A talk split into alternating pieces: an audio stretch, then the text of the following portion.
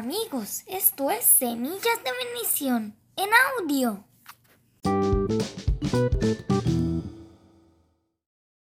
Salomón tuvo mucha sabiduría.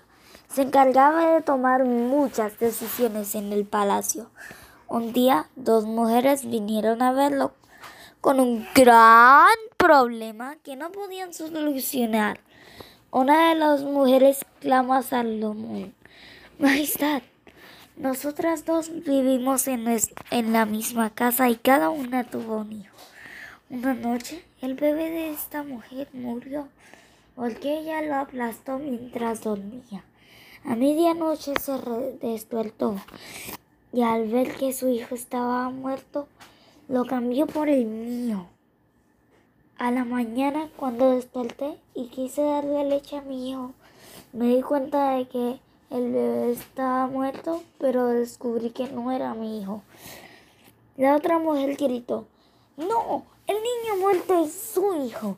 El mío es el que está vivo. Salomón sabía cómo solucionarlo.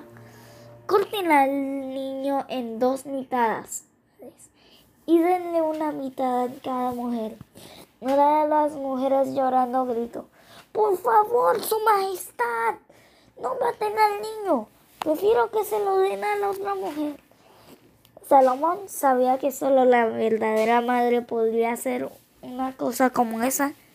Entonces le devolvió su bebé. Eso es todo por hoy. Adiós amigos. Y recuerden, Dios los ama.